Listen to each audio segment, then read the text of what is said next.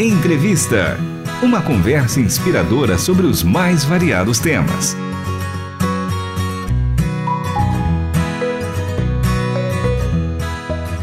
Está começando mais um programa Entrevista. Eu sou Michele Gomes e a nossa convidada de hoje é Aida Priscila, missionária de Atletas de Cristo em Santa Catarina e atua também na mobilização e capacitação de voluntários e igrejas locais para utilizarem o Ministério Esportivo como ferramenta de alcance. Seja mais uma vez muito bem-vinda ao programa Entrevista, Aida.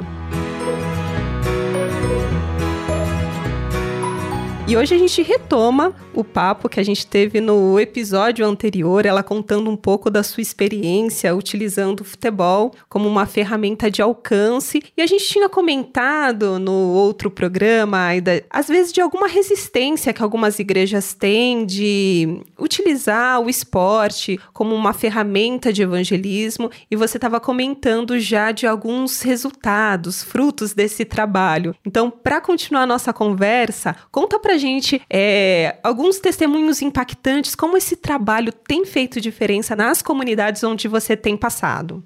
É, como eu falei no episódio anterior, né, esse, essa última escolinha, penúltima escolinha de futebol que eu tive a oportunidade de implantar e treinar, deixar as pessoas responsáveis ali por dar andamento a ela, é, a gente vê o, a, mudança, algumas mudanças no comportamento das crianças, os pais acabam sendo instigados e a quererem saber mais o motivo de tanta atenção ao seu filho, o porquê ensinar o futebol, de onde que é, de que igreja que é, e automaticamente esses pais acabam se dirigindo à igreja, né? E vão aos cultos, acabam muitas vezes conhecendo o evangelho, conhecendo Cristo, se tornando cristãos. Então isso é uma coisa que é um resultado e muitas vezes você Lógico, você inicia para trabalhar com a criança, o coração dela, ou com o adolescente, com o jovem, mas chega um momento em que a família ela é alcançada também, né? E Deus ele tem essa dinâmica.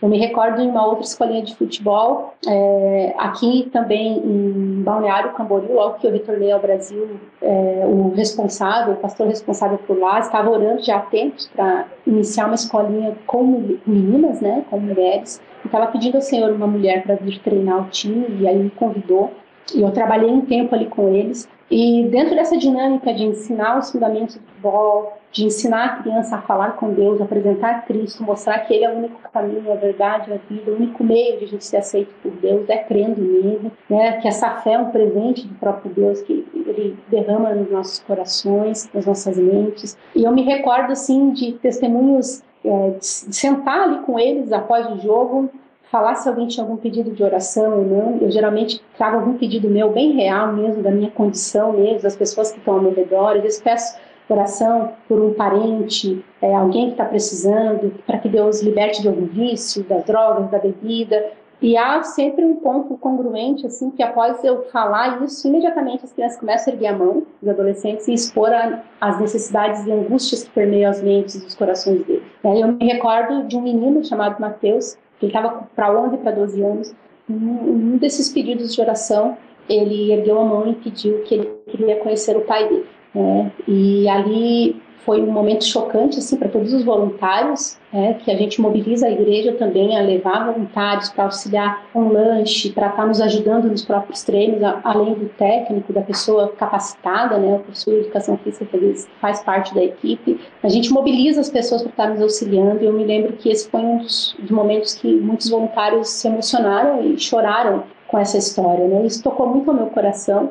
E nessa oração, a gente pediu isso para Deus, intercedeu por isso. É, aí, ao, ao, exemplo dele, outros ergueram a mão, pedindo para o pai deixar de beber, para o pai deixar de fumar, para a mãe deixar de beber, para a mãe deixar de fumar. Quer dizer, realidades em que são crianças que são muitas vezes se sentem angustiadas, tristes pela realidade das suas casas, dos seus lares, e veem o Deus, que é o grande técnico que a gente chama, o soberano técnico, um pai amoroso, que por meio do nosso irmão mais velho, Jesus Cristo, jogador completo, nos ama e excede qualquer amor paterno, qualquer é, exemplo de, de pai aqui na Terra, mas tornar esse exemplo é, vivo, torná-lo conhecido, demanda, obviamente, de não só de mim como técnica ou do técnico de futebol, a gente precisa da comunidade envolvida, a comunidade a igreja, né? Porque quando ela abraça essa ideia, é, a gente tem às vezes agendas que cada final de semana, quando é a escolinha no sábado, por exemplo, vai uma equipe, na outra vai outra, no outro sábado vai outra equipe, para levar lanche, para estar tá junto. Eu sempre digo, você não precisa jogar futebol,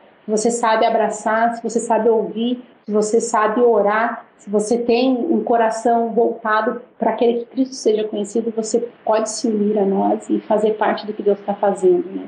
Então, sem dúvida, é, esses receios, às vezes inseguranças, muitas vezes algumas igrejas têm, ao verem essa realidade, ao entenderem que é muito além do futebol, acabam abraçando a ideia e querem é, ter essa, esse acompanhamento e essa implantação na, no seu bairro, na sua comunidade, enfim, onde Deus os colocou como igreja, né?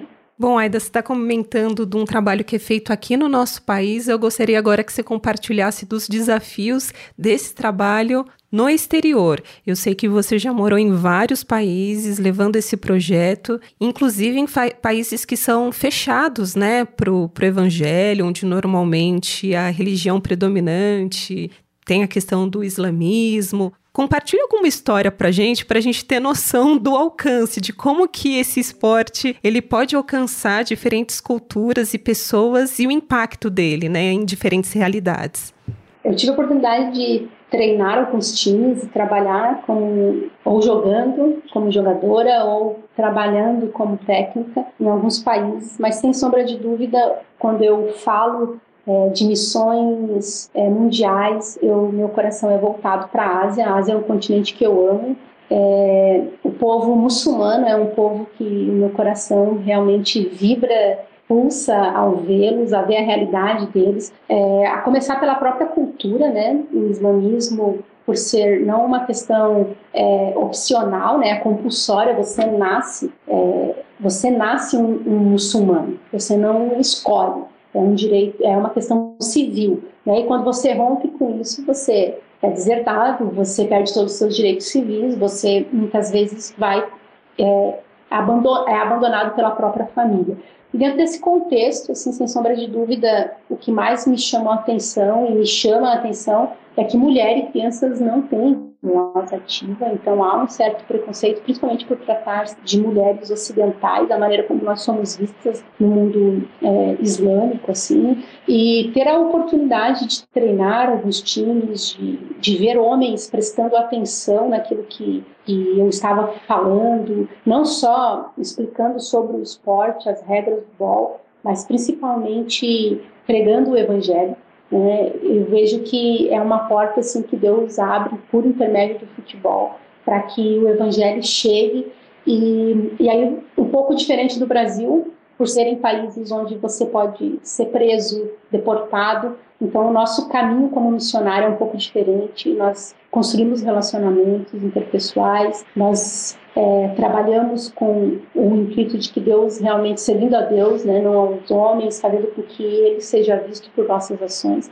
E aí começam às vezes vir alguns questionamentos, por que você reage assim, por que você fala desse jeito, daí é a oportunidade muitas vezes de tornar o evangelho esclarecido. A última experiência que eu tive trabalhando com refugiados foi na Suíça, eu tive a oportunidade de passar uma temporada, morar lá, e eu me recordo que foi emocionante para mim, eu estava morando na Espanha, e um amigo indicou para missionária estava na Suíça o meu trabalho e eu imediatamente aceitei. Era uma argentina e ela não sabia as regras do futebol, mas ela dava aula de alemão para refugiados de países onde o Estado Islâmico entrou e esses navios que a, a Europa como um todo recebeu de refugiados, sim, uma boa parte deles estavam na Suíça. Ela dava aula de alemão a eles e no final ela descobriu que gostava de futebol e dava uma bola para eles jogar. Mas ela não sabia as regras, não sabia os fundamentos técnicos, né? E aí eu fui para lá, fiz um, um, workshop com eles, trabalhei, treinei os times, homens de vários países, é, que entre eles mesmos são inimigos, mas ao rolar a bola ali, essa barreira caía, né? E quando eu me lembro que a gente fez um campeonato para terminar o trabalho lá, jogando com vários times da cidade, entre eles os próprios suíços, e ao terminar, ao ver todos aqueles homens, alguns do Afeganistão,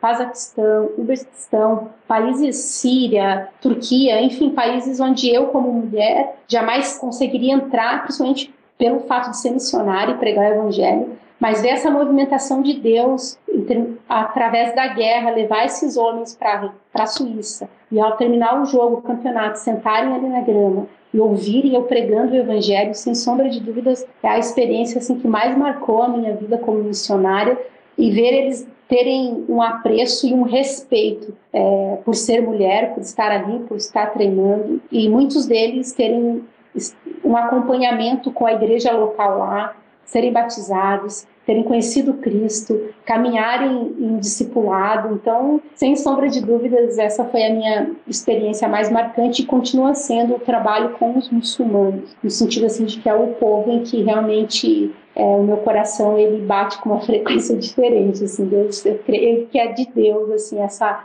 esse cuidado, esse apreço, esse amor por tornar Cristo conhecido é, dentro do, desse ambiente, dessa cultura, dessas, dessa religião que é tão e totalmente né, diferente daquilo que nós cremos e que não tem Cristo como Senhor, né? Porque não para eles é inadmissível que, que Deus tenha um filho humano, né, que vem para essa terra. Então não tem essa compreensão, mas dá, ter a oportunidade de explicar, de falar e ver o Espírito Santo trabalhando nessas vidas para que entendam o Evangelho. Sem sombra de dúvida, é uma das experiências mais marcantes assim, na minha trajetória como missionário.